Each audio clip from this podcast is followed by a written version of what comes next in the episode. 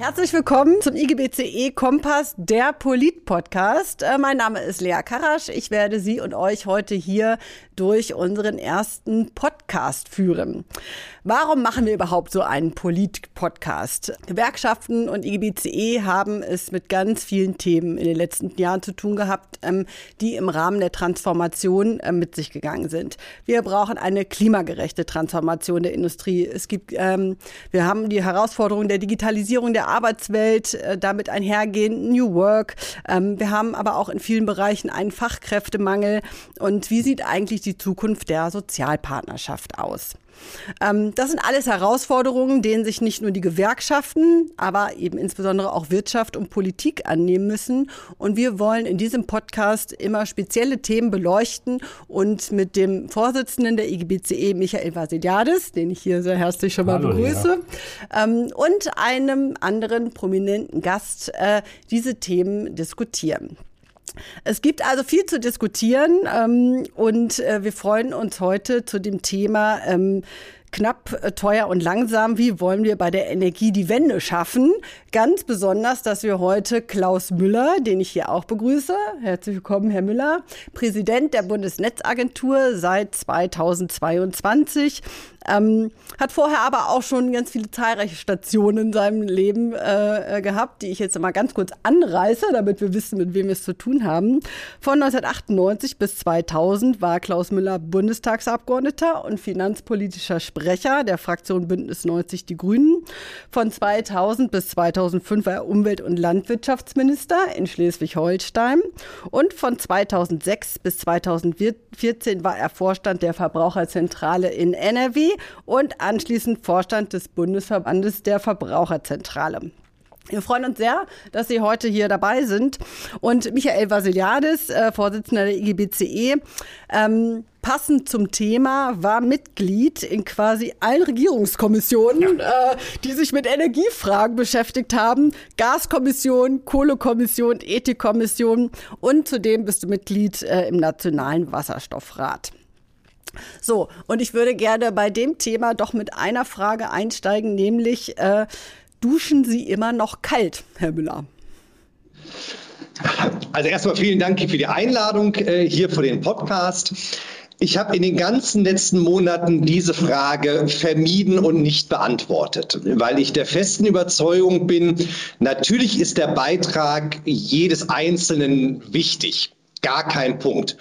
Aber ich glaube, mit so einer leicht moralischen, ähm, sehr, sehr ins Persönliche hineingehenden Attitüde äh, kommt man nicht voran. So, und ähm, darum habe ich weder Tipps gegeben in keinerlei Hinsicht, noch habe ich das jetzt für mich selber beantwortet, sondern wir haben eigentlich immer darum geworben, aus Solidaritätsgründen, aus Fragen, um den eigenen Geldbeutel zu schonen, das zu tun, was in der eigenen Familie, im eigenen Leben möglich ist, wo man mit den Vermietern oder als Hausbesitzer minimal investiv, wie wir das genannt haben, äh, schnell was tun kann.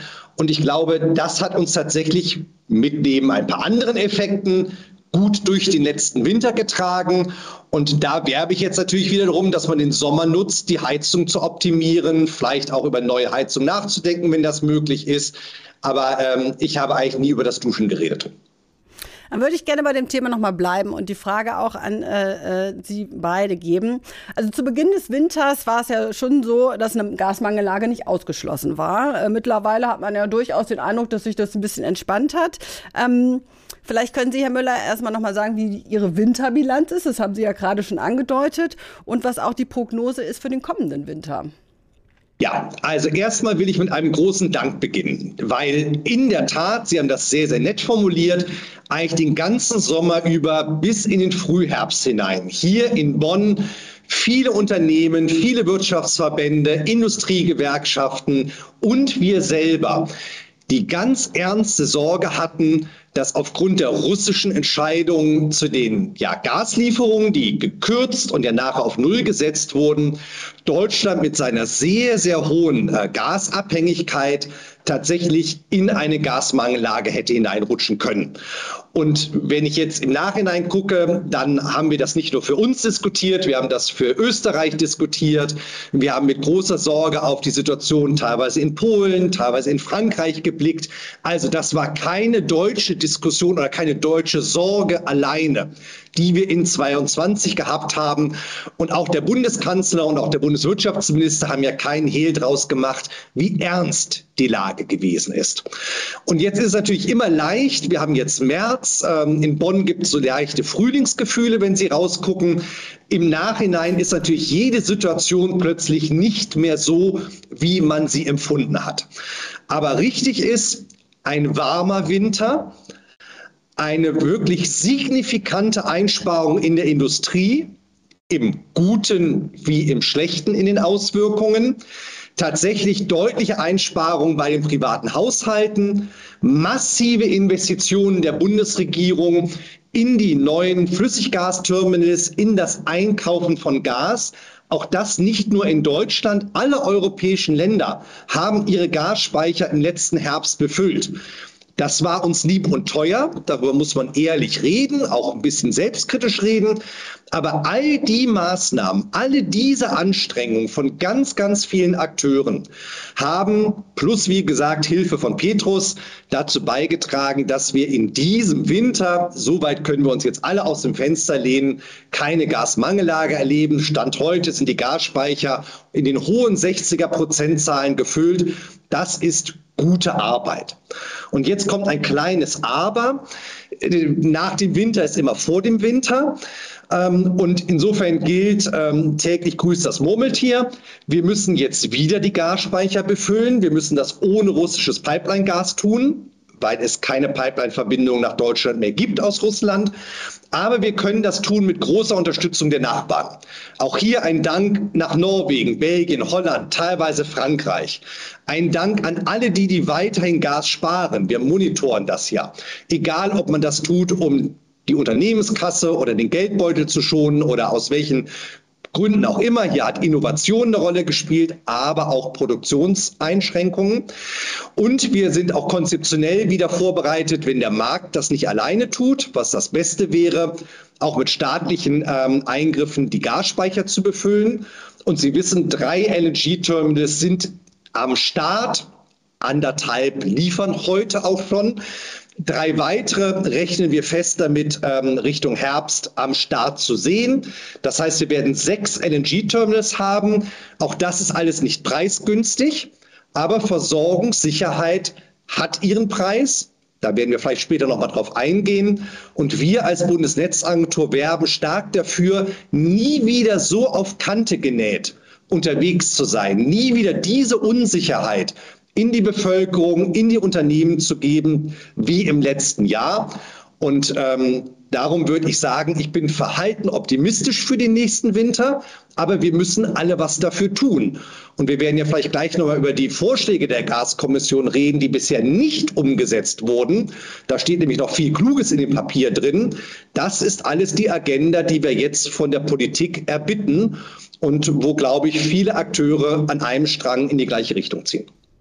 Ja, vielen Dank. Äh, zu den LNG-Terminals und zur Gaskommission kommen wir gleich noch. Ich würde gerne das Thema Einsparung der Industrie ähm, nochmal aufnehmen und äh, dich, Michael, ähm, dir nochmal den Ball zu spielen, weil der Minderverbrauch an Gas in der deutschen Industrie liegt ja vor allen Dingen auch daran, dass es eben eine Minderproduktion in der Chemie gab und das wird sich aber ja ändern. Es hat sich schon geändert in den letzten Wochen und wird ja in den nächsten Monaten wird der Verbrauch ja auch steigen. Wie glaubst du, äh, kann Deutschland da den Verbrauch sicherstellen, dass da wirklich genug ähm, Gas für die Industrie da ist. Ja, ich komme sofort darauf zurück. Ich würde aber gerne die erste Frage, die du mir ja auch gestellt hast, zumindest mit einem kleinen, mit einer kleinen das Botschaft. Die Duschfrage. Also, nein, nicht die Duschfrage, die zweite, mit einer kleinen Botschaft. Ich will mich auch bedanken dafür, dass die Bundesregierung, die Netzagentur, viele Akteure, Unternehmen, Klaus Müller hat das gerade angesprochen, dass wir sozusagen uns zusammengesetzt haben und wirklich überlegt haben, wie können wir das machen. Das war eine Riesenherausforderung. Ich betone das deshalb, weil man natürlich in Deutschland gewohnt ist, dass irgendeiner es richtet. und dass, wenn man die Heizung aufdreht, es auf jeden Fall warm wird. Das ist ja auch in Ordnung so, dass das erwartet wird, aber es ist nicht selbstverständlich, dass es auch passiert. Und dass das geklappt hat nach diesem Ereignis, das muss ich alles nicht wiederholen, das liegt daran, dass es in Deutschland und Europa eine besondere Kooperationskultur gibt, äh, die dazu beigetragen hat. Wir werden das ja gleich noch erörtern. Ich will nur ein Beispiel aus der Kommission schon mal erwähnen. Dass die Energieversorger diese Gaspreisbremse umgesetzt haben, ist ja nicht deren Pflicht. Das war deren Angebot. Und dann kann man viel kritisieren und wie schwierig das war und wie langsam, aber das war deren Angebot freiwillig. Die hätten auch sagen können, wir sind Unternehmen, was haben wir damit zu tun? Haben sie aber nicht. Also ich will diese Kooperation deshalb erwähnen, weil die Debatte da draußen furchtbar aufgeladen ist. Mhm. Und äh, wir haben auch kritische Punkte, da kommen wir noch drauf zu sprechen. Ich bin da auch nicht bekannt ja dafür, bin auch nicht zurückhaltend mit Kritik, aber ich bin mit beidem nicht zurückhaltend. Das, was funktioniert hat, braucht ja auch seinen Moment der Wertschätzung. Also, Bundesregierung hat übrigens, Klaus Müller hat auch das angedeutet, mit sehr viel Geld weltweit sozusagen Gas aufgekauft. Und deswegen sind die Gasspeicher voll. Das konnten wir. Das haben wir auch solidarisch in Europa gemacht, was wichtig war. Ähm, und deswegen konnten wir das alles machen. Wir haben jetzt Infrastruktur sehr schnell aufgebaut, auch das nicht selbstverständlich, etc. Also diesen kleinen Moment wollte ich nochmal noch mal sichern. Äh, nach vorne, da würde ich auch gerne was zu sagen. Äh, können wir zuversichtlich sein, weil wir jetzt einen milden Winter und diese Maßnahmen alle ergriffen haben. Aber es ist eine Herausforderung für das nächste Jahr. Und jetzt komme ich, kann ich gut überleiten zu deiner Frage.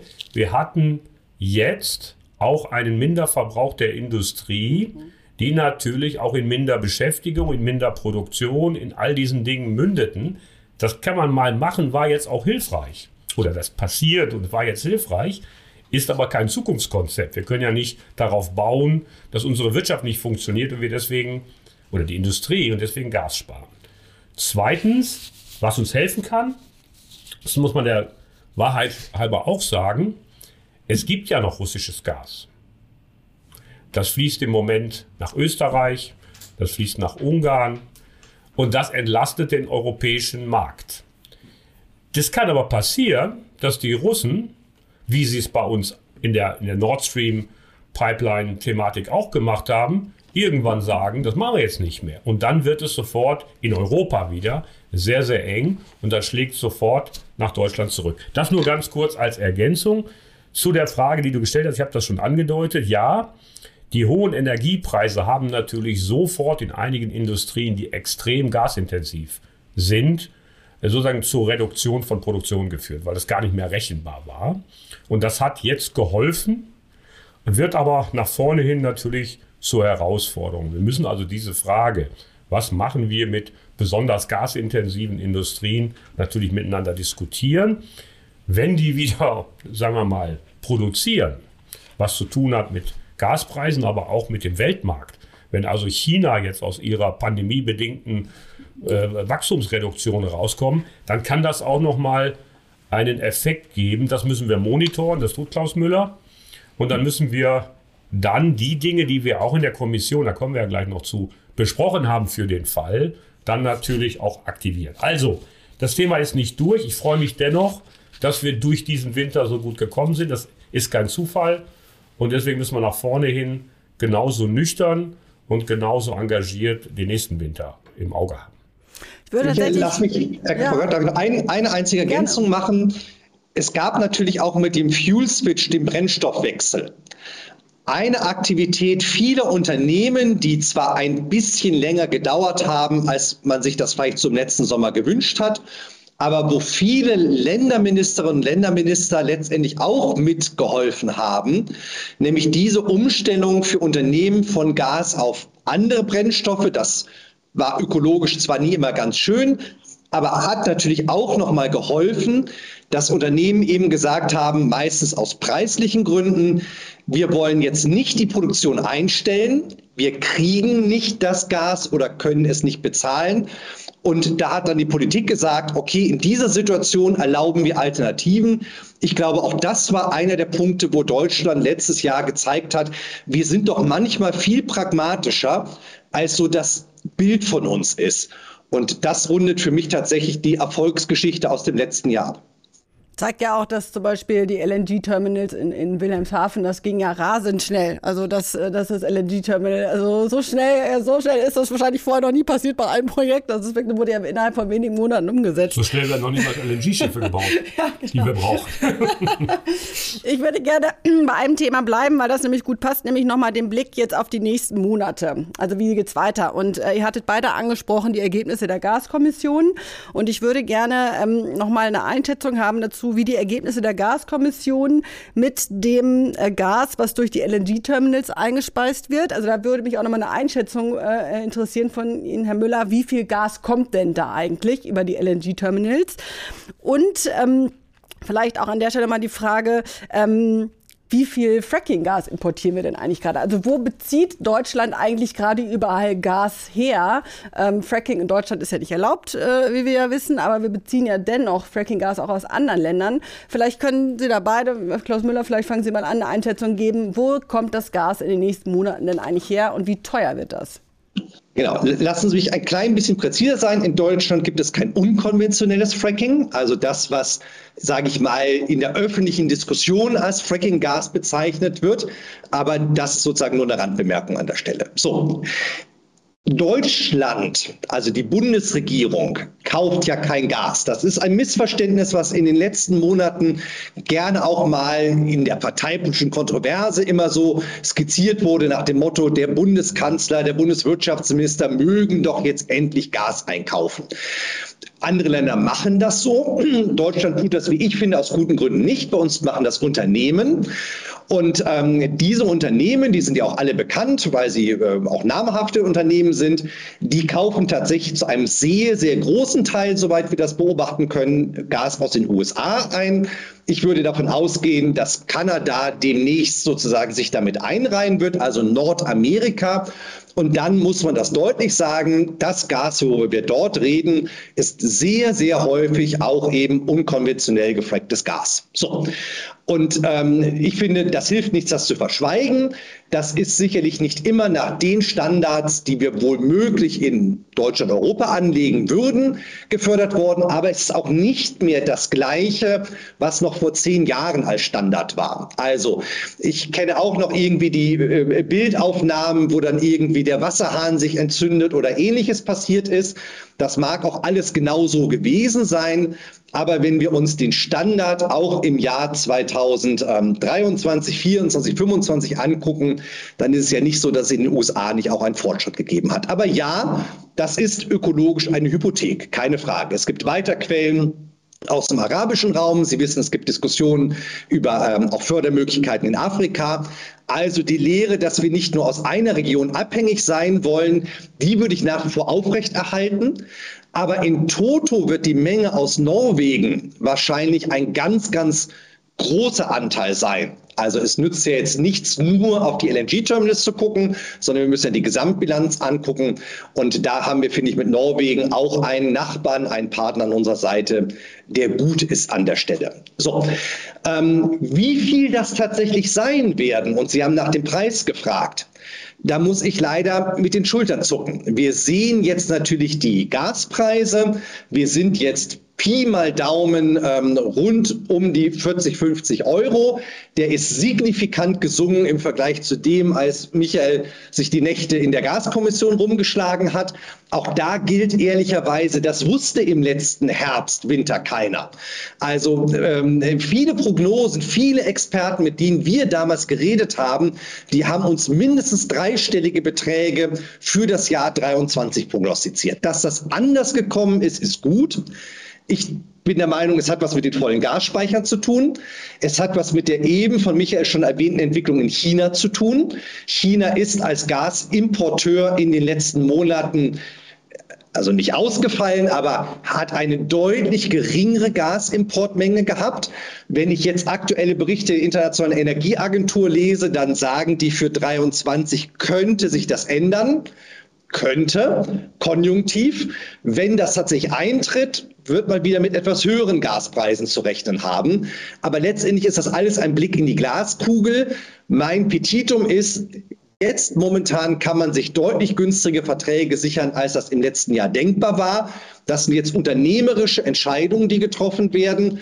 Und ich hoffe sehr, dass jedes Unternehmen da ganz genau überlegt, was es momentan tun kann. Ja, würde ich gerne, würde mhm. ich gerne aufgreifen. Ich glaube auch, ich habe ja gerade angesprochen, Klaus hat gerade angesprochen, China, wenn die wieder ziehen, ziehen die LNG-Gas. Äh, das ist ja. ja der Punkt. Und wenn die Russen auf die Idee kämen, die anderen Pipelines zuzumachen, dann ist der Gaspreis ganz woanders. Dass er gesunken ist und damit die Gaspreisbremse günstiger wird für Deutschland, ist ja gut. Ich habe auch schon wieder Berichte gelesen, die gesagt haben, alles überflüssig und so weiter. Ich kann das überhaupt nicht verstehen intellektuell. Ich meine, wir haben gesagt, wir wollen das runterbringen auf einen fixen Wert. Wenn der Marktpreis runtergeht, dann wird weniger Steuergeld verwandt. Das ist doch sinnvoll. Wir brauchen nur noch andere Dinge. Also, ich kann überhaupt nicht erkennen, dass das problematisch ist. Und wir haben eine, das ist der zweite Punkt, der mir begegnet, die Frage, was ist denn dann im April nächsten Jahres? Ja, wenn das im April nächsten Jahres anders ist, dann müssen wir reden. Wir können ja nicht sozusagen sagen, für die nächsten 150 Jahre machen wir jetzt eine Gaspreisbremse. Also, ich sage mal, ich kann aus pragmatischen Gründen überhaupt nicht erkennen, was das Problem ist. Wenn das wieder steigt, gilt die Gaspreisbremse ja weiterhin. Das heißt, es bleibt auf den von uns und dann von der vom Bundestag umgesetzten Größenordnung. Und das ist ja ein wichtiges Signal an die Menschen. Dass das nicht derselbe Preis ist wie vor dem Krieg, das ist mal ein anderes Thema. Äh, der wird auch nicht wieder zurückkommen, der wird schwanken, aber wir werden dieses sehr, sehr günstige Pipeline-Gas nicht, den Preis dafür nicht wiedersehen. Vielleicht mal ganz kurz zu dem Thema Fracking und zu der Frage Ressourcen. Mhm. Ganz kurz zum Thema russisches Gas. Es wird ja auch zu Recht kritisch zurückgeblickt. Warum haben wir diese Abhängigkeit gehabt? Aber ich bitte auch da darum, nicht so monokausale Erklärungen abzugeben. Das russische Pipeline-Gas war billig. Das ist ein Prinzip, das an den Weltmärkten übrigens bei allem gilt. Also, dass das einen Reiz auslöst, ist jetzt nicht völlig äh, unüblich. Zweitens haben wir uns, das ist dann schon ernster, haben wir uns an vielen Stellen der Energiewende, über die wir noch reden werden, uns sozusagen auf den Weg begeben, der uns gasabhängiger gemacht hat. Und wir haben das dann kombiniert, haben gesagt, wo kriegen wir es am besten her? Was war in der Vergangenheit verlässlich? Das war russisches Gas. Selbst in der Kohlekommission, Klaus, war sozusagen der Kompromiss, um schneller aus der Kohle rauszukommen. Da waren ja alle meine Freunde von den NGOs dabei, war Gas. Und jeder, der da saß, wusste, was für ein Gas das war, warum. Jetzt komme ich zum Fracking, weil sie das ja auf keinen Fall wollten. Also, ich sag mal, das war politisch State of the Art. Deswegen ist der Rückblick mit Steine werfen, finde ich jetzt ein bisschen ungerechtfertigt. Man kann nach vorne sagen, darf uns nicht passieren wieder. Bin ich völlig bei Klaus Müller. Muss man diverser aufstellen. Aber dieses Neumarkluge ist ja sowieso was für mich. Ne? So, jetzt mal zum Fracking. Der Klaus Müller hat gesagt, unkonventionelles Fracking, das ist ja auch so ein Codewort, was keiner versteht. Aber das machen wir seit Jahrzehnten in Norddeutschland. Das ist im Prinzip ja. fördern. Der Unterschied zu dem Fracking, das sozusagen umstritten ist, ist der Einsatz von Chemikalien, andere Technologie genau. und so weiter. Das muss man erstmal klar machen. Wir kennen das, wir kennen auch die Technologie. Ich habe mir das selber in der Hochzeit der brennenden Wasserhähne, die ich nicht gesehen habe, also auch das würde ich mal sagen, hat eine gewisse mediale Spezialität. Ich lasse es weg, ist jetzt auch nicht so wichtig. Ich bin mit Journalisten nach USA gefahren und habe mir das wirklich angesehen, was die dort machen da wird ja sozusagen mit einem LKW ein Bohrgestelle aufgebaut, da wird da gefragt. Da gibt es überall Leitungen, da wird das angeschlossen. Es hat so ein bisschen was, was erstaunlich Mittelständisches, ja. Weil die das gefördert haben. Das sind also keine riesengroßen Anlagen. Das ist technologisch dort im Griff. Man muss das ja nicht mögen. Aber äh, im Vergleich zu anderen Förderbedingungen, auch von russischem Gas übrigens, in Sibirien, ist das jetzt auch nicht so, dass dieses dieses Bild, da wird sozusagen maximal, das maximal Vorstellbare an Umweltzerstörung. Ich finde, insgesamt muss man vorsichtig sein mit den Eingriffen und man muss das Ganze kritisch stellen. Aber ich will ein Bild, das, was ich da gesehen habe, war Technologie, die jetzt nicht irgendwo äh, äh, hoch umstritten ist. Dann habe ich mir das Ganze in Deutschland angesehen. In Norddeutschland. Da würde ich mal sagen, sind die Rahmenbedingungen, will man ein Beispiel sagen, Betonwannen, wo gebohrt wird, um irgendwelche etwaig austretenden Substanzen aufzufangen und so weiter. Es ist jedenfalls deutsch. Also nochmal drei Stufen weiter. Ich will jetzt nicht für Fracking in Norddeutschland plädieren, aber einen Punkt haben wir erreicht. Ist ein bisschen ein Punkt der Doppelmoral. Also wenn wir das Fracking-Gas aus den USA über den Ozean fahren, was übrigens auch CO2-lastig ist, mit Schiffen, dann müssen wir uns dieser Frage stellen. Ich will das auch nicht neunmal klug oder mit dem Fingerzeiten machen. Es ist nur einfach wahr. Das heißt, wir werden diese Frage, wie pragmatisch geht man damit um, auch dieses Gas, und da kommen wir ja gleich noch zu, möglichst zu ersetzen. Wir wollen ja klimaneutral werden. Da müssen wir eh darüber reden. Aber in der Zwischenzeit haben wir die Wahl zwischen gefracktem Gas oder Kohle. Das ist die eigentliche Frage. Und alles andere führt zu nichts. Das heißt, wir müssen die Frage im Dreieck zwischen Erneuerbaren, die wir alle wollen, also das ist ja vor allen Dingen Strom, aber dann über Wasserstoff ja auch was anderes, mhm. also Erneuerbare, Kohle und Gas. Das müssen wir für die nächsten Jahre managen. Und da führt auch kein Weg dran vorbei. Ansonsten sind die Debatten, die wir auch geführt haben, wie warm duschen wir, irgendwann Realität. Ähm, ich würde, wir kommen gleich auch zum Thema Erneuerbare und Strom. Ich würde gerne noch ein, äh, ein beziehungsweise zwei kleine Fragen stellen, nämlich an dich, Michael. Herr Müller hatte gesagt, na, mit Preis, äh, mit Blick auf die Preise, äh, das wäre ein Blick in die Glaskugel. Vielleicht kannst du mal dazu, sa dazu sagen, wie sollen denn die Unternehmen damit umgehen? Also, wenn man jetzt sagt, okay, weil Herr Müller, Sie meinten ja, okay, man plant jetzt erstmal irgendwie für die nächsten Monate, aber Unternehmen müssen ja meistens ein bisschen langfristiger planen. Naja, gut, die Unternehmen kennen natürlich äh, Preisschwankungen. Das ist ja Marktwirtschaft. Äh, bei diesen Energiemärkten hat es natürlich ein paar Bedingungen, das ist wahr. Mhm. Also nehmen wir mal ein Beispiel. Es ist völlig klar, dass die Förderkapazitäten von Öl und Gas, also die, die aufgebaut werden, der, die Summe der Investitionen für die nächsten Jahre bestimmt die Menge. Und dann kann man noch auf der anderen Seite den Bedarf irgendwie schätzen, mhm. dann weiß man ungefähr, was passiert. Jetzt haben wir einen ungewöhnlichen Faktor, nämlich geopolitische Spannungen, die auch immer schon, auch in der Ölkrise damals, zu irgendwelchen Reaktionen führen. Das ist aber nicht normal Null. Normal Null ist, wenn wir sozusagen die offenen Fragen von Versorgung, von Förderkapazität und von der Ausbaugeschwindigkeit der Erneuerbaren, der Wasserstoffkapazitäten klären. Das heißt, ganz langfristig ist das die Herausforderung. Schaffen wir ein, ein Management und auch eine Politik, die gewährleistet, dass wir aus der jetzigen doch durchaus vorhandenen Sackgasse von Energie in multipler Weise Strom, Gas, alles Mögliche, nach vorne daraus ein rechenbares Konzept machen. Und dann müssen wir, da kommen wir nachher sicherlich noch zu, für den Übergangszeitraum etwas finden, sonst sind die nicht mehr da. Und da muss man sich erstmal entscheiden, will man, dass die da bleiben? Da gibt es welche, die sagen mir, nö. Es gibt aber auch viele, die sagen, also darüber müssen wir ernst reden. Und dann müssen wir was finden für den Übergangsbereich. Und dann übrigens müssen die Unternehmen auch ein bisschen mehr an Antworten liefern, als äh, ich habe heute Morgen in den Computer geguckt und gesehen, was Gas kostet. Also ein Commitment, diese Zukunftsgestaltung ja. und den Standort auch weiterzuentwickeln, braucht man dann auch, sonst wird das nicht klappen. Also ist ein bisschen komplizierter jetzt als üblicherweise, aber schwankende Gaspreise haben wir auch vorher gesehen. Frau Karasch, erlauben Sie mir noch zwei Ergänzungen. Ja, gerne. Michael hat mit dieser Analyse vollkommen recht. Ich glaube, es gibt zwei Punkte, die helfen können. Das eine ist der europäische Gedanke. Wir haben ja äh, auch in anderen Krisen gesehen, Deutschland ist groß und wichtig, gar keine Frage. Aber wenn wir im europäischen Kontext handeln, dann geht es vielleicht noch mal einen Tick leichter. Und das, was ja auch auf europäischer Ebene, auch von der Bundesregierung unterstützt wurde, ist zu sagen, vielleicht macht es Sinn, einen Teil des Gaseinkaufes auch europäisch zu denken und damit ja auch Marktmacht zu etablieren. Ne? Das kennt man ja auch privat.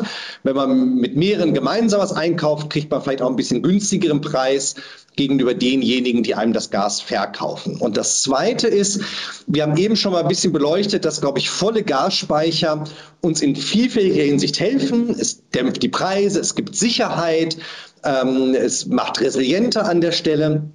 Im Ölbereich kennen wir seit vielen Jahrzehnten etwas, das nennt sich eine strategische Ölreserve. Das hat natürlich nicht nur Deutschland, das haben sehr, sehr viele westliche Länder, wenn man das so sagen darf.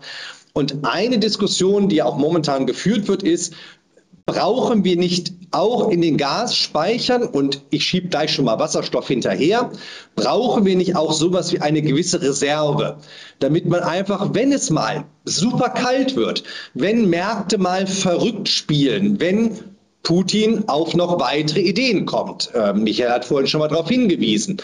Ist es dann nicht einfach gut, wenn wir nie wieder einen so niedrigeren Gasspeicherstand erleben, wie wir das im letzten Frühjahr 22 aus bestimmten Gründen erlebt haben? Also insofern, da kann man auch einiges für tun und an all diesen Strängen wird ja auch zurzeit gearbeitet. Ich würde gerne äh, als letzten Punkt beim Thema Gas noch ein Thema aufgreifen, was gerade ähm, ja, äh, viele Menschen beschäftigt, nämlich das Verbot von Gas- und Öl Ölheizung. Äh, das wird ja sehr kontrovers diskutiert, auch äh, innerhalb der Parteien der Bundesregierung. Ähm, vielleicht, Herr Müller, können Sie da eine Einschätzung geben? Ähm, ist das realistisch, ein Verbot im nächsten Jahr? Also es ist häufig so, dass in Berlin ein Entwurf für ein Gesetz frühzeitig durchgestochen wird. Das gehört irgendwie zum Handwerken dazu. Und das sind dann die Gesetzesentwürfe, die meistens noch nicht mal im Ministerium, geschweige denn in der Bundesregierung abgestimmt sind. Und auf jeden Fall sind sie noch nicht vom Parlament beschlossen. So. Und dass man dann darüber sehr, sehr aufgeregt diskutiert, ja, mein Gott, das ist eben so. Das kann man bejammern. Was, glaube ich, richtig ist, ist auch den privaten Gasverbrauch. Ungefähr jede zweite Gasheit, äh, jede zweite Heizung ähm, äh, in Deutschland wird eben gasbetrieben.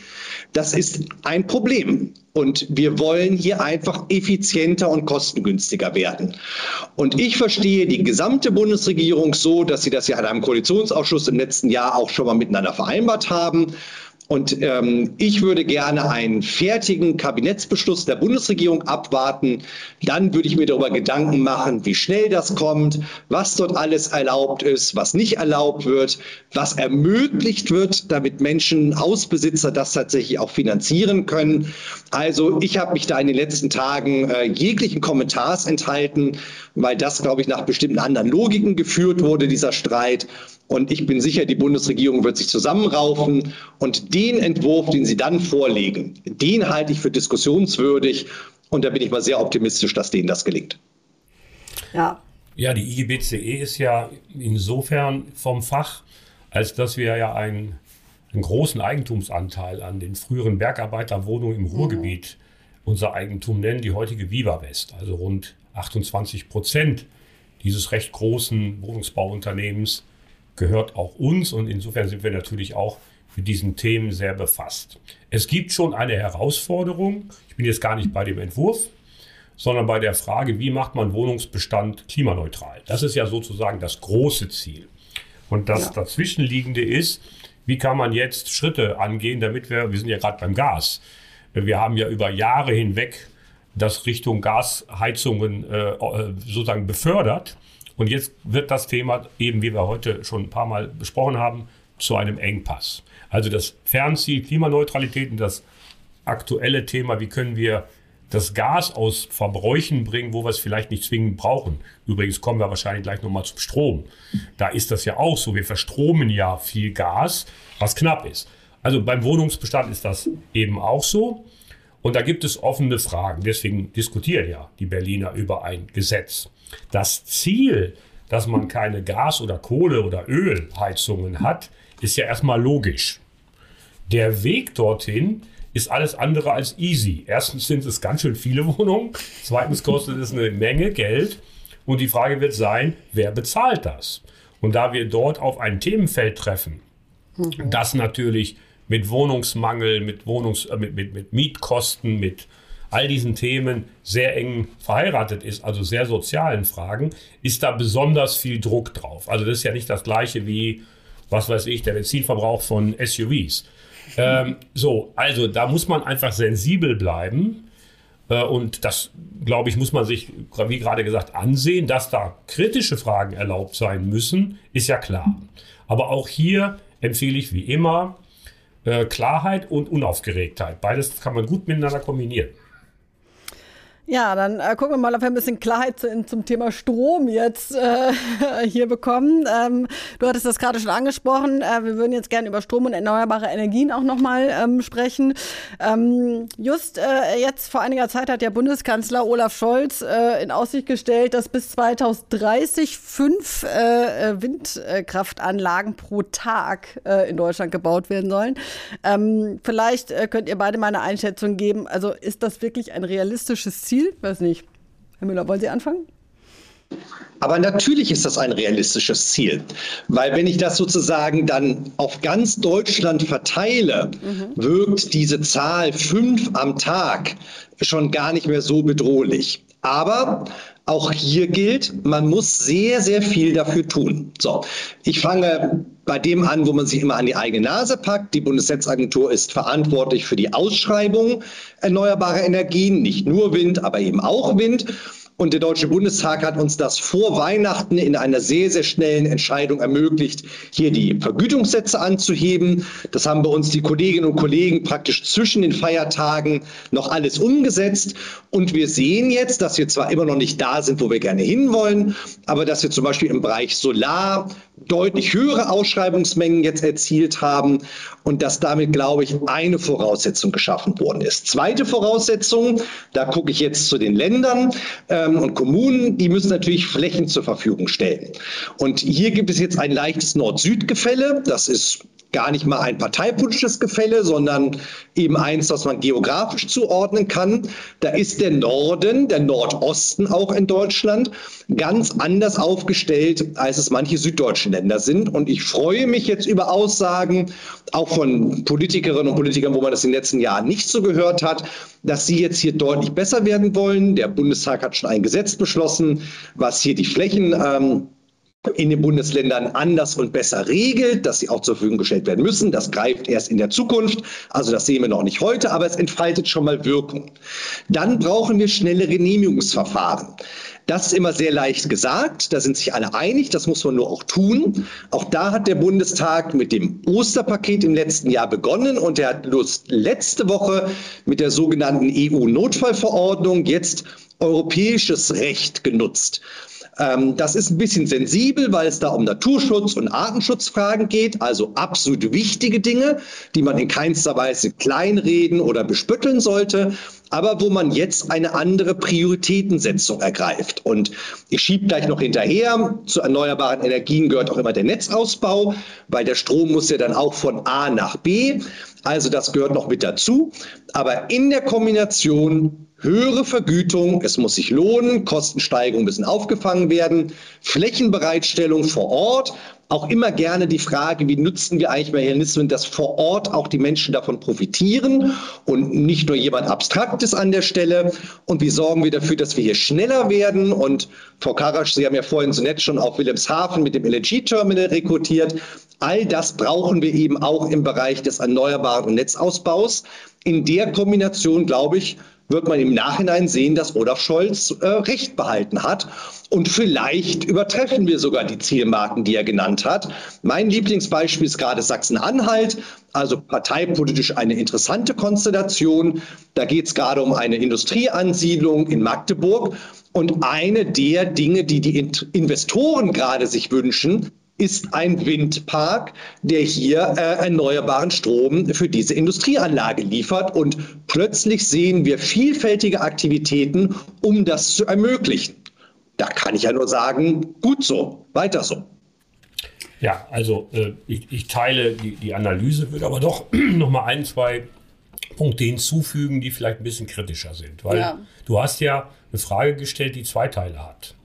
Der eine Teil ist das Ziel richtig, das zweite ist es realistisch. Das genau. sind zwei verschiedene Dinge. Ich glaube, dass man das zusammenbringen kann. Darüber hat Klaus Müller gerade gesprochen. Das ist aber sozusagen nicht einfach durch Extrapolieren von Beispielen, also LNG-Terminals oder irgendwelche Einzelbeispiele möglich, sondern erste Feststellung, wir liegen, wenn man die letzten 12, 13 Jahre sich anschaut, im Ausbau von allem, was Erneuerbare bedingt, weit zurück. Das heißt, die zurückliegenden Regierungen haben ihre eigenen Ziele, ich will jetzt mal sagen, ich kann das tun, schön geredet. weil die Dinge nicht so gelaufen sind wie geplant. Übrigens in jedem dieser Koalitionsvereinbarungen ist immer wieder ein Ausbauziel erhöht worden und das letzte war noch gar nicht erreicht. Das gehört einfach zur Wahrheit. Jetzt wird das noch dringender. Erste positive Meldung, will ich mal sagen. Ich kenne kein Unternehmen mehr in meinen Branchen, die wirklich energieintensiv sind, die das nicht wollen. Das ist was Neues. Also will ich sagen, ist seit gestern äh, erst der Fall, aber ich würde mal sagen, das ist in den letzten Jahren gewachsen. Die haben umgeschaltet. Das erhöht ja eigentlich den Druck und äh, führt dazu, dass jetzt ein paar Versäumnisse auch sichtbarer werden, die vorher auch schon erkennbar waren, aber irgendwie keinen interessierten. Also Nord-Süd haben wir gerade gehört, ja. Das ist in Süddeutschland ein echtes Thema. Mhm. So, also das ist alles nichts Neues, aber man muss, glaube ich, realistisch sein und sagen, wir haben nach vorne hin echte Aufgaben. Finde ich das Ziel richtig? Ja, natürlich. Wenn wir alle ernst nehmen, was wir ja, was wir ja täglich unterstreichen, wir wollen Klimaneutralität, wir wollen die Ziele erreichen, wir haben Paris unterschrieben und so weiter, dann muss das klappen. Ähm, fünf pro Tag ist eine Menge. Allerdings, ja. Ja, ja, das da sind wir auch noch von weg, werden. will ich mal sagen. Das gehört ja auch zur Wahrheit. Ja. Aber wenn man davon weg ist, muss man ja nicht den Kopf in den Sand stecken, sondern die Frage ist, das ja gerade angesprochen, was müssen wir tun? Mhm. Und diese Priorität und nicht alles gleichzeitig und irgendwie so lange diskutieren, bis auf jeden Fall nichts passiert. Also, was ist die Priorität 1, 2, 3, 4, 5? Dazu kann man auch Unternehmen motivieren. Wenn man denen einigermaßen einen Kanal gibt. Wir diskutieren ja gerade über Erhöhung der Ausbau, also der Ausbaugeschwindigkeit, der Genehmigungsverfahren. Wir reden aber auch über Industriestrompreis, was für Unternehmen natürlich wichtig ist, weil in der Zwischenzeit muss irgendwas passieren. Wenn das alles kommt, dann glaube ich, ist das realistisch. Wenn das nicht kommt, wird es nicht klappen. Aber das ist auch trivial. Nur wir müssen auch diesen Case denken. Wir können nicht sagen wir mal, die Zuversicht würde ich nicht teilen, dass das quasi per se, weil wir uns das ganz dolle wünschen, und auch wenn der, wenn der Kanzler sich das ganz dolle wünscht, das glaube ich ihm auch, wird das sozusagen automatisch erfolgen im Widerstreit mit Ländern und mit dem Geld, was das kostet und mit anderen Dingen. Das heißt Priorisierung in einer Gesellschaft, nicht nur im Parlamentarismus. Wir werden uns in dieser Gesellschaft über die Frage unterhalten müssen, da können wir Schuldige in 50 Jahren diskutieren, rückwirken, Historikerkommissionen mit beauftragen. Jetzt will ich nach vorne kommen. Und ich sehe da auch in der Gesellschaft Konflikte, die wir lösen müssen. Ansonsten wird das nicht passieren. Also, ich bin nicht pessimistisch, aber ich bin sehr, sehr ernst bei der Frage, wird das leicht, diese Probleme wegzuräumen? Nein. Ist das möglich, wenn Deutschland es wirklich will? Ja. Letzter Punkt. Ich bin übrigens, ich sehe ein paar wirtschaftspolitische Dinge, die sind unfair und wie, die sind typisch amerikanisch. Ich habe aber jede Diskussion, die moralisiert hat, den IRA, den Inflation Reduction Act, zurückgewiesen. Weil, entschuldigt mal, äh, liebe Kritiker, das ist das, was eigentlich Europa tun sollte. Mhm nämlich volle Pulle in die Richtung Zukunft mit allem, was dazugehört, vom Geld bis zur Genehmigung, von äh, Planungsgeschwindigkeit äh, bis zur Green Card. Alles in ein Package. Ich sag mal, wow. Ähm, da ist eigentlich unser Benchmark würde gerne äh, nochmal, äh, Benchmark passt eigentlich sogar ganz gut, nämlich nochmal ganz kurz zum Thema AKW kommen, weil das, glaube ich, auch den Menschen, der immer noch so ein bisschen auf den Nägeln brennt, äh, laufen die jetzt wirklich im nächsten Monat aus, ja oder nein? Ähm, vielleicht könnt ihr beide nochmal eine Einschätzung geben. Also wird sozusagen genug Strom da sein, dass man die Leistung der AKW nicht mehr braucht in den nächsten ja, das, Monaten? Den Strom, den Strom haben wir. Das haben wir ja. Der, der Ausstieg aus der Kernenergie ist ja nicht, was in den letzten vier Wochen entschieden worden ist, sondern in den letzten 40 mhm. Jahren. Äh, mit verschiedensten Phasen. Ich habe das ja nun alles beobachten mhm. dürfen. Ähm, das Thema scheint mir gesellschaftlich in Deutschland durch zu sein. Nicht scheint, sondern es ist durch. Jetzt gibt es eine, einen Engpass. Darauf hat die Regierung flexibel reagiert und gesagt, also solange wir Brennstäbe da drin haben und die heiß sind, warum sollen wir es nicht nutzen? Das finde ich super pragmatisch neue Brennstäbe da reinzupacken, die übrigens auch nicht vier Wochen laufen. Das ist eine politische Entscheidung, die finde ich kritisch und ich glaube nicht, dass die erfolgen wird. Das ist auch kein Problem. Und jetzt kommt eigentlich der Punkt. Mhm. Wenn wir alle anderen Kapazitäten nutzen, das ist die Abwägung.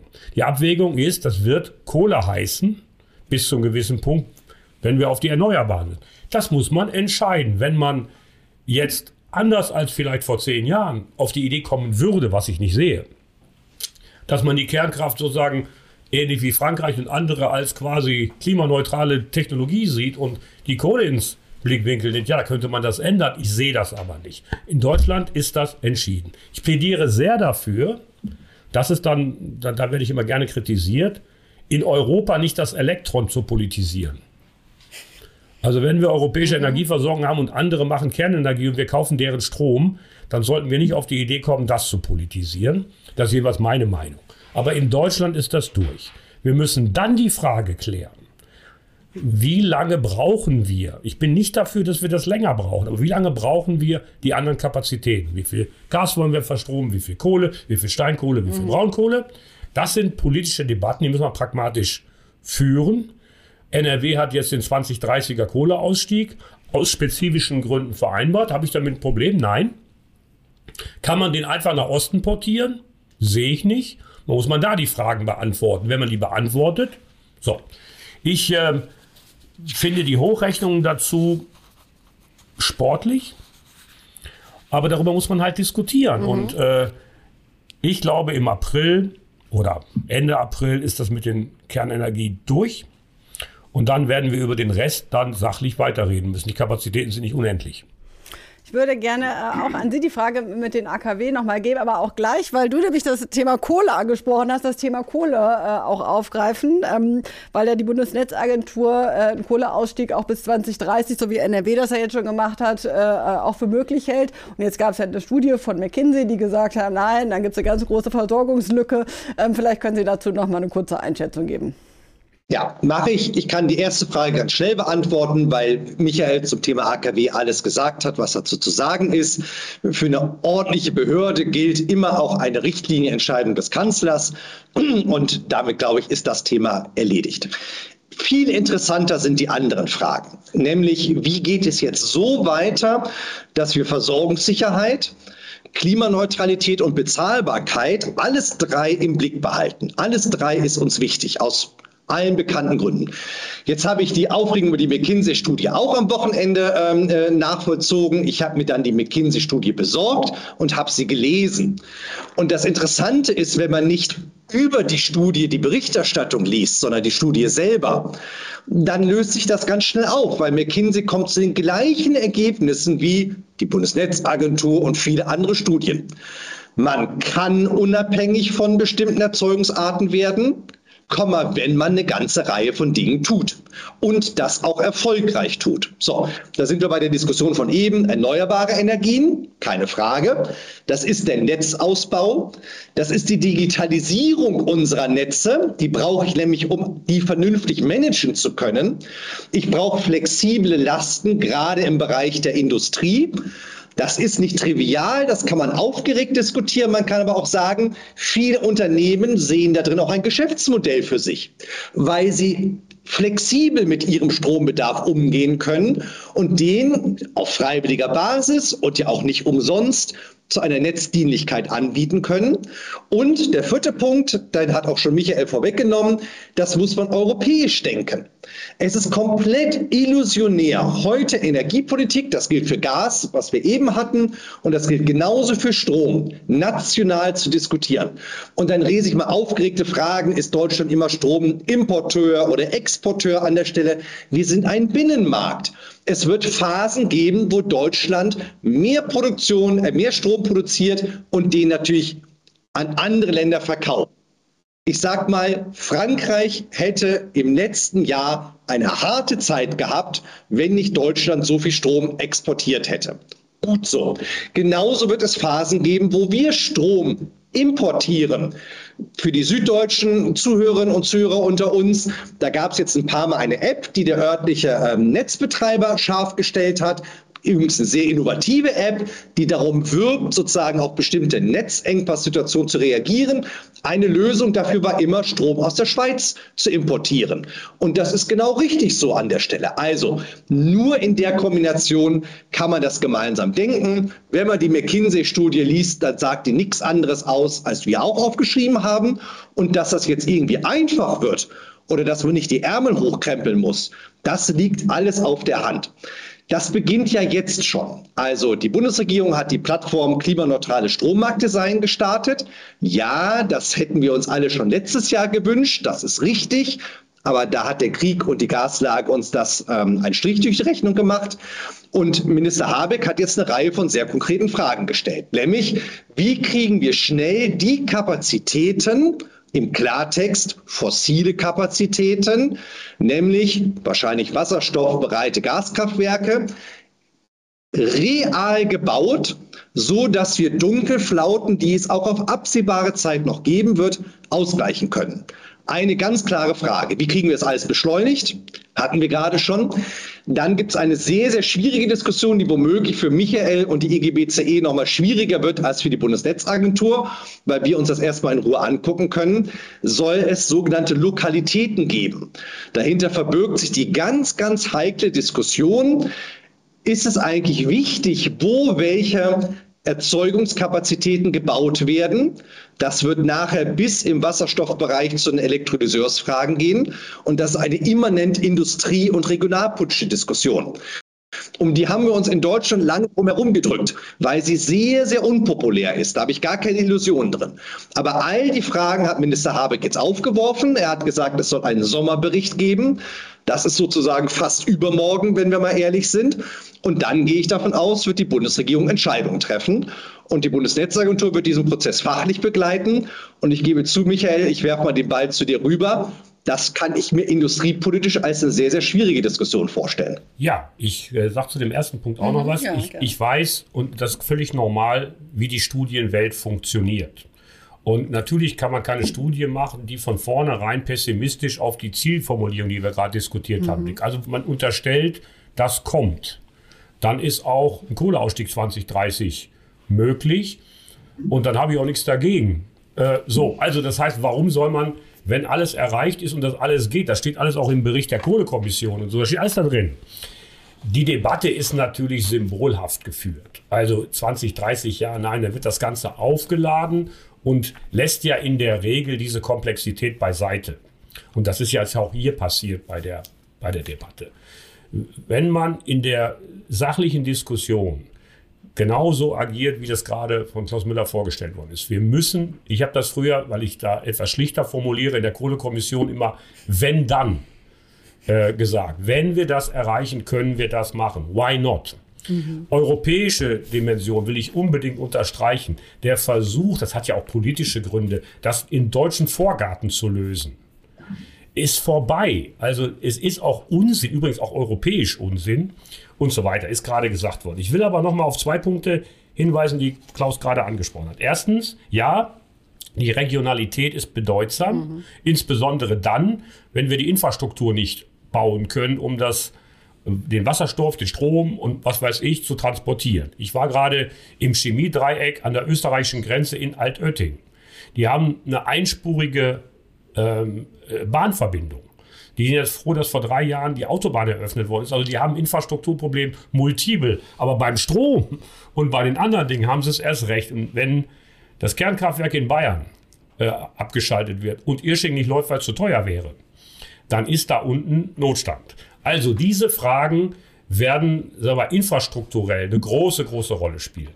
Und ich will aber noch mal auf den Punkt kommen, den Klaus Müller erwähnt hat, aber dann nicht mehr weiter ausgeführt hat.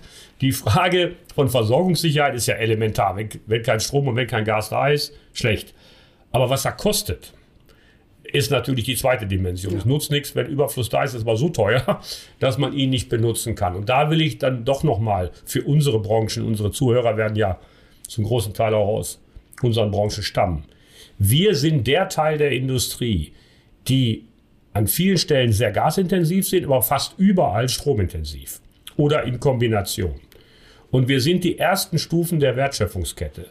Und eines weiß ich bei all meiner Sachlichkeit, die ich an den Tag lege, hoffe ich jedenfalls, immer, eins weiß ich zurück, dass man leichtfertig auf diese Wertschöpfungsstufen verzichtet. Es gibt eine Debatte da draußen, die da heißt, Mensch, das muss man mal weltweit auf dem grünen Karte so verteilen, dass da, wo die Erneuerbaren und was weiß ich, was da alles sein mhm. soll, da bringt man diese Industrien hin. Ich finde das nicht verantwortlich, ich finde das nicht nachhaltig und ich finde es eigentlich respektlos gegenüber denjenigen, die sich wirklich den Kopf machen und kämpfen dafür, dass verantwortliche Industrie, gute Produkte, Transformation nicht darin besteht, dass wir das alles abschalten.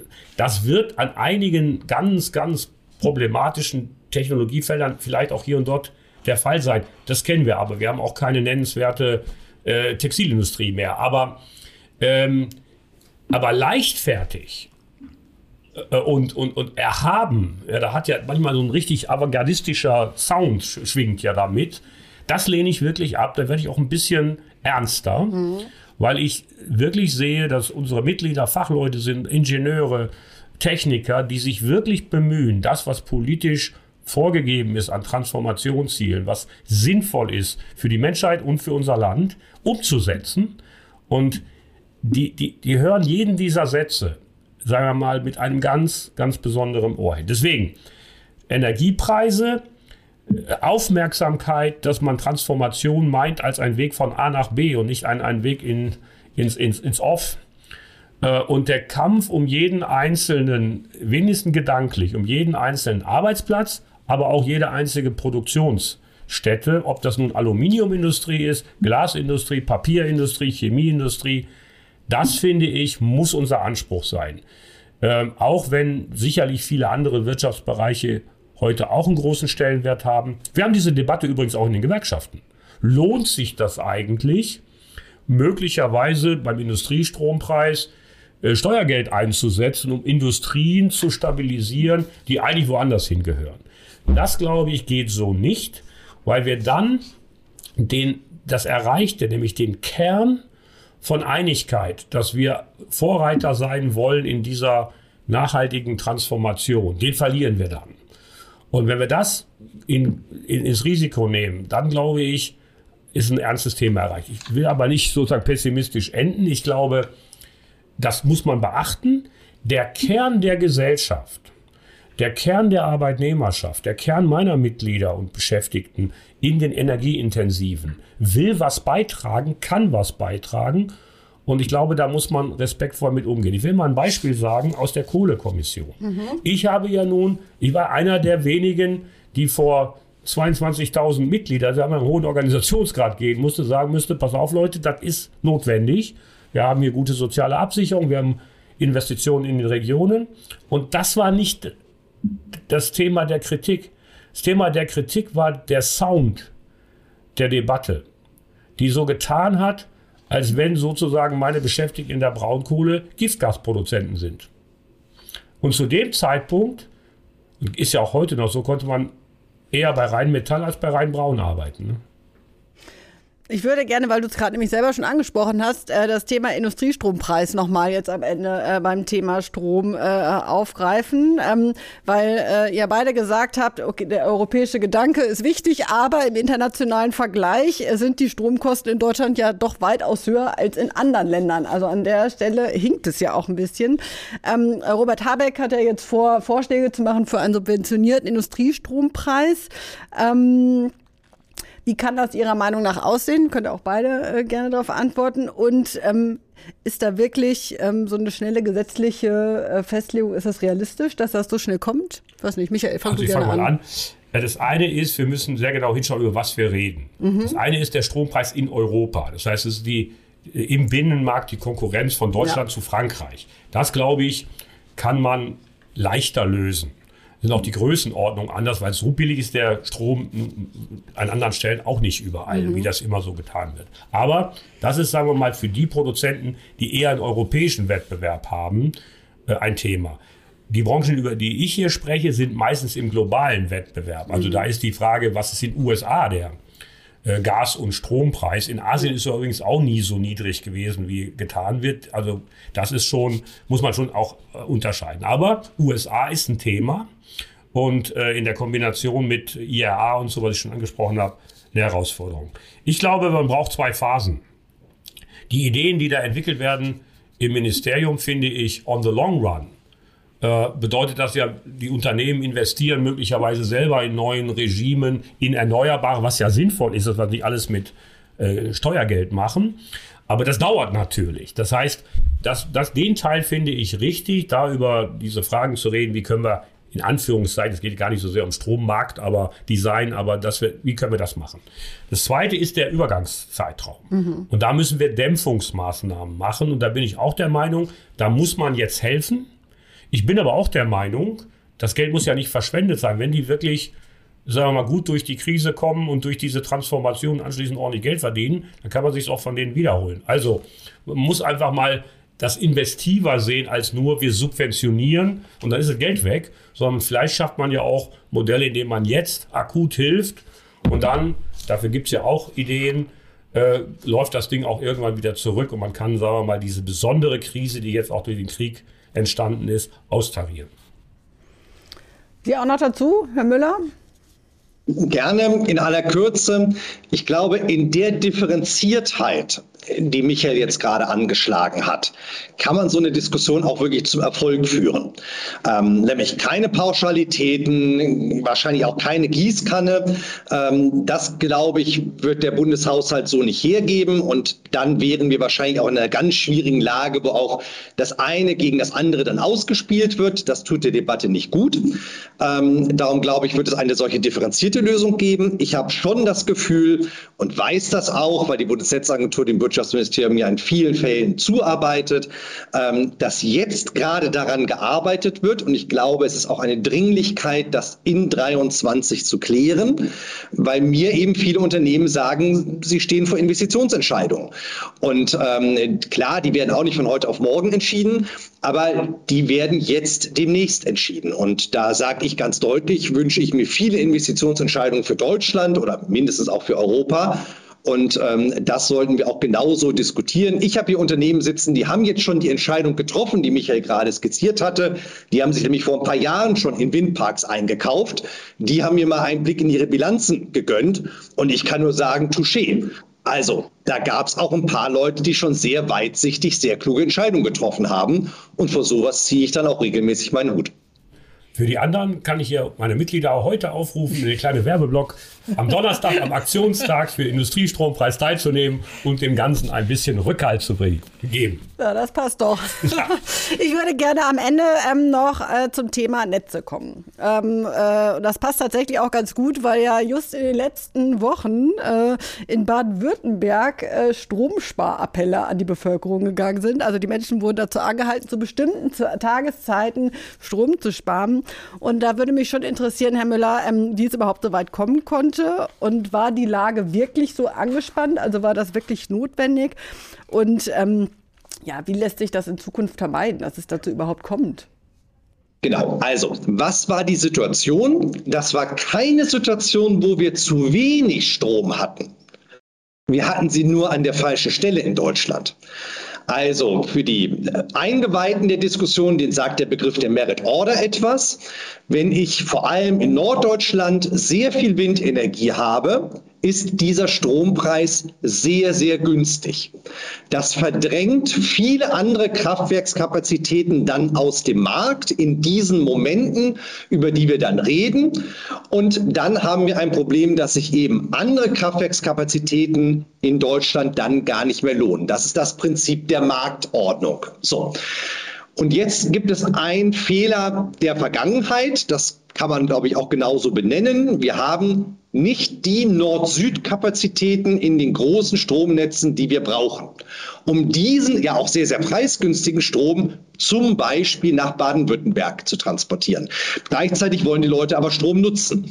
Und da hat sich jetzt, und das will ich lobend erwähnen, der äh, Netzbetreiber Transnet BW entschieden, mit einer App ein Angebot zu machen, nämlich um Kosten zu reduzieren. Weil was muss der Stromnetzbetreiber tun? Er muss in diesen Minuten, Momenten, um die wir gerade reden, zum Beispiel aus der Schweiz vergleichsweise teuren von Wasserkraft erzeugten Strom dazu kaufen, um das Netz zu stabilisieren. So, in diesen Marktmomenten.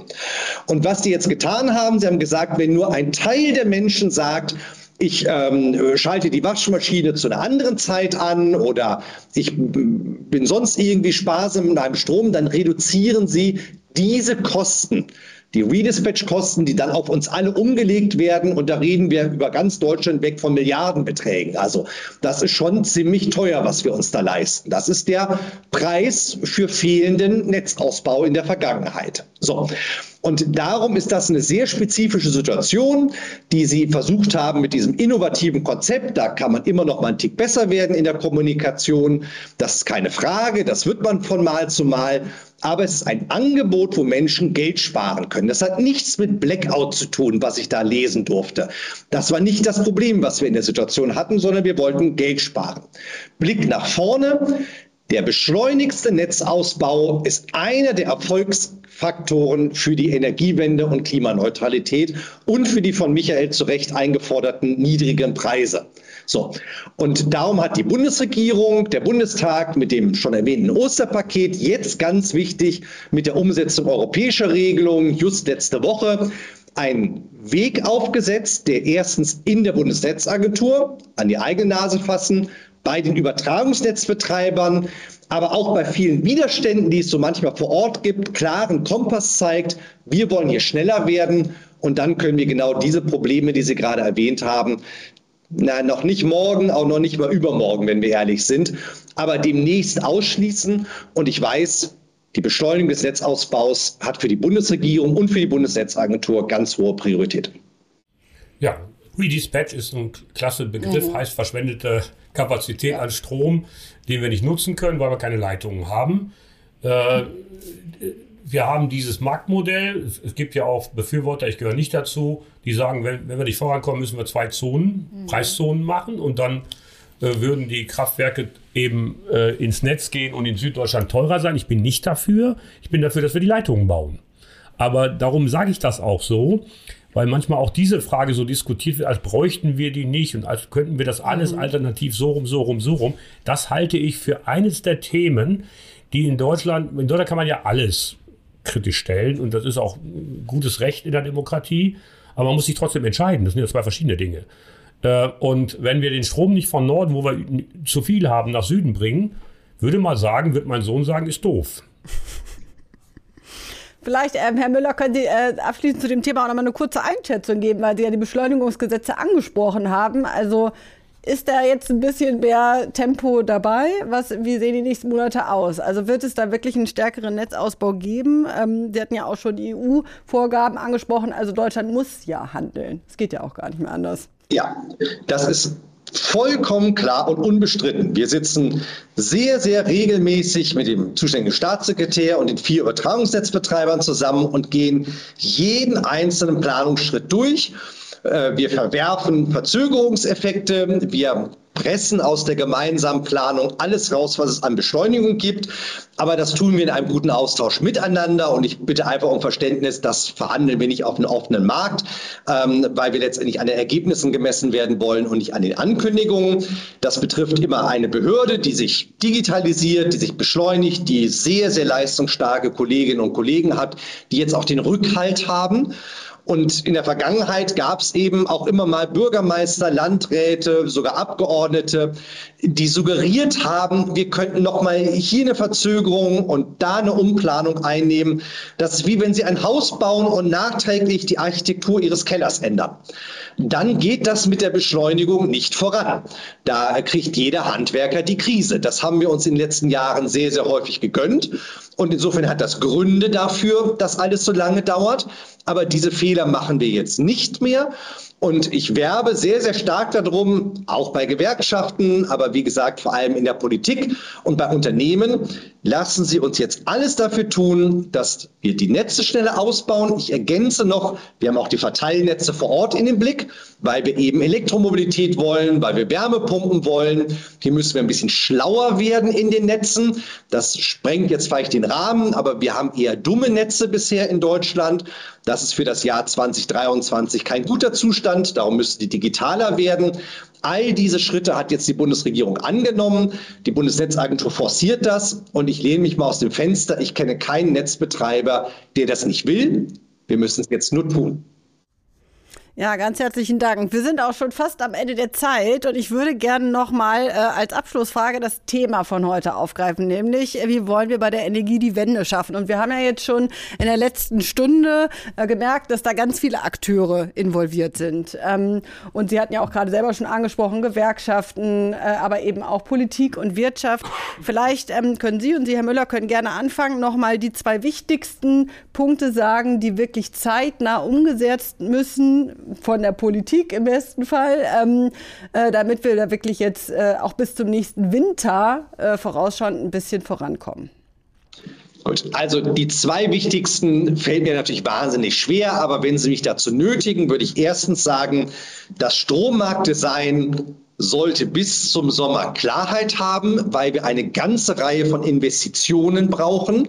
Und mir sagt jedes Unternehmen, was da irgendwo tätig ist, sie brauchen hier eine Planungssicherheit. Das verstehe ich. Also einen klaren, deutlichen Sommerbericht zum Strommarktdesign ist, glaube ich, das Erste, was wir brauchen. Und das Zweite bin ich jetzt mal ein bisschen vorausschauender. Die Zukunft wird Wasserstoff sein, perspektivisch regenerativer Wasserstoff. Aber bis dahin wollen wir auch nicht über jedes sozusagen Molekül dort lange diskutieren. Wir brauchen vor allem viel Wasserstoff, weil da brauchen wir jetzt die Vorbereitung auf eine entsprechende Netzstruktur, auf die Elektrolyseure. Und ich wünsche mir in diesem Jahr große Fortschritte, damit Deutschland sich auf dem Weg zu einer Wasserstoffgesellschaft befinden kann. Das werden wir alles noch nicht in, in Stahl, Beton, Maschinen und Ähnlichem sehen in 23. Aber wenn wir die Weichen gestellt hätten, dann könnten wir sozusagen uns alle darauf einlassen. Das wären meine beiden wichtigsten Punkte, neben tausend andere, die natürlich auch wichtig sind. Ja, ganz herzlichen Dank. Michael. Ich, ich, ich kaufe die beiden, ja, äh, genau. die beiden äh, Dinge und nehme dann zwei andere. Das ist ja gut. Also erste kleine Vorbemerkung. Wir reden bei dem, was wir vor uns haben nicht von unbekannten Innovationen, die wir erst noch wie bei BioNTech erfinden müssen, also beim Impfstoff, sondern wir können das alles. Ja. Ich meine, die Grundtechnologie von Windmühlen ist ja schon was älter. Äh, Wasserstoff können wir auch schon ein bisschen was produzieren und so weiter. Also wir müssen es managen. Es ist kein technisches und Innovationsproblem. Jetzt aber zu den Punkten. Ich glaube, wir brauchen nochmal einen Beitrag, uns gesellschaftlich auf diese Prioritäten zu einigen. Zu sagen, wir, wir sind klar, wo wir hinwollen. Und jetzt müssen wir mal reden miteinander. Also, ich bleibe noch bei meinem Leitungsausbau. Da gibt es ja auch Akzeptanzprobleme. Gibt es neben Planungsthemen und so weiter. Äh, gibt es da auch Themen, darüber müssen wir auch ein Design finden. Wie wollen wir den Dialog machen? Äh, ich habe Verständnis für, für viele Jugendaktionen, aber so kommen wir ja nicht weiter. Das heißt, wir müssen diese Frage, wie kommen wir den Weg zur Klimaneutralität angehen, pragmatisch machen. Bei allem Verständnis für die, für die Aufgeregtheiten, die ja berechtigt sind. Mhm. Zweiter Punkt, äh, das ist angesprochen worden, wir brauchen eine Prioritätenliste. Und eine davon ist Strommarktdesign und Preis, damit wir nicht verlieren, was wir da retten wollen. Und dann zu sagen, in genauso fein ziseliert geplant, wie wir an anderen Stellen sind, müssen wir uns diese Dinge vornehmen. Und dann muss man viel transparenter und ich will es mal so sagen, nicht so politisch wie in der Vergangenheit, weil wir einig sind, äh, sozusagen alle Akteure äh, auf, auf diesen Weg einstellen. Und äh, das hat noch niemals was mit Genehm das hat auch mit Genehmigungsverfahren und so weiter zu tun, aber mit den pragmatischen Teilen haben wir die Leute, die die Genehmigungen ausstellen können, also Fachkräfte. Haben wir dies, haben wir das. Also diese Dinge einfach mal zusammentragen, einen Dialog darüber führen und nicht die Grundeinstellung, Auseinandersetzung. Weil ich glaube, das braucht Deutschland jetzt für die nächsten vier, fünf, sechs Jahre, mhm. dass wir sozusagen einen Politstream hinkriegen, der muss kritisch bleiben, aber der muss vom Grundsatz her auf Umsetzung getuned sein und nicht auf Ausstiege oder äh, Verzögerungen oder Politisierungen alleine. Das wird uns nicht helfen. Wenn wir das so weitermachen, werden wir, glaube ich, in Schwierigkeiten kommen. Ja, ich bedanke mich an der Stelle ganz herzlich bei Klaus Müller, Präsident der Bundesnetzagentur und bei Michael Vasiliadis, EGBCE-Vorsitzender. Das war der EGBCE Kompass Polit Podcast heute zum Thema Energiewende. Und wir freuen uns, wenn ihr in zwei Monaten wieder dabei seid. Bis dann.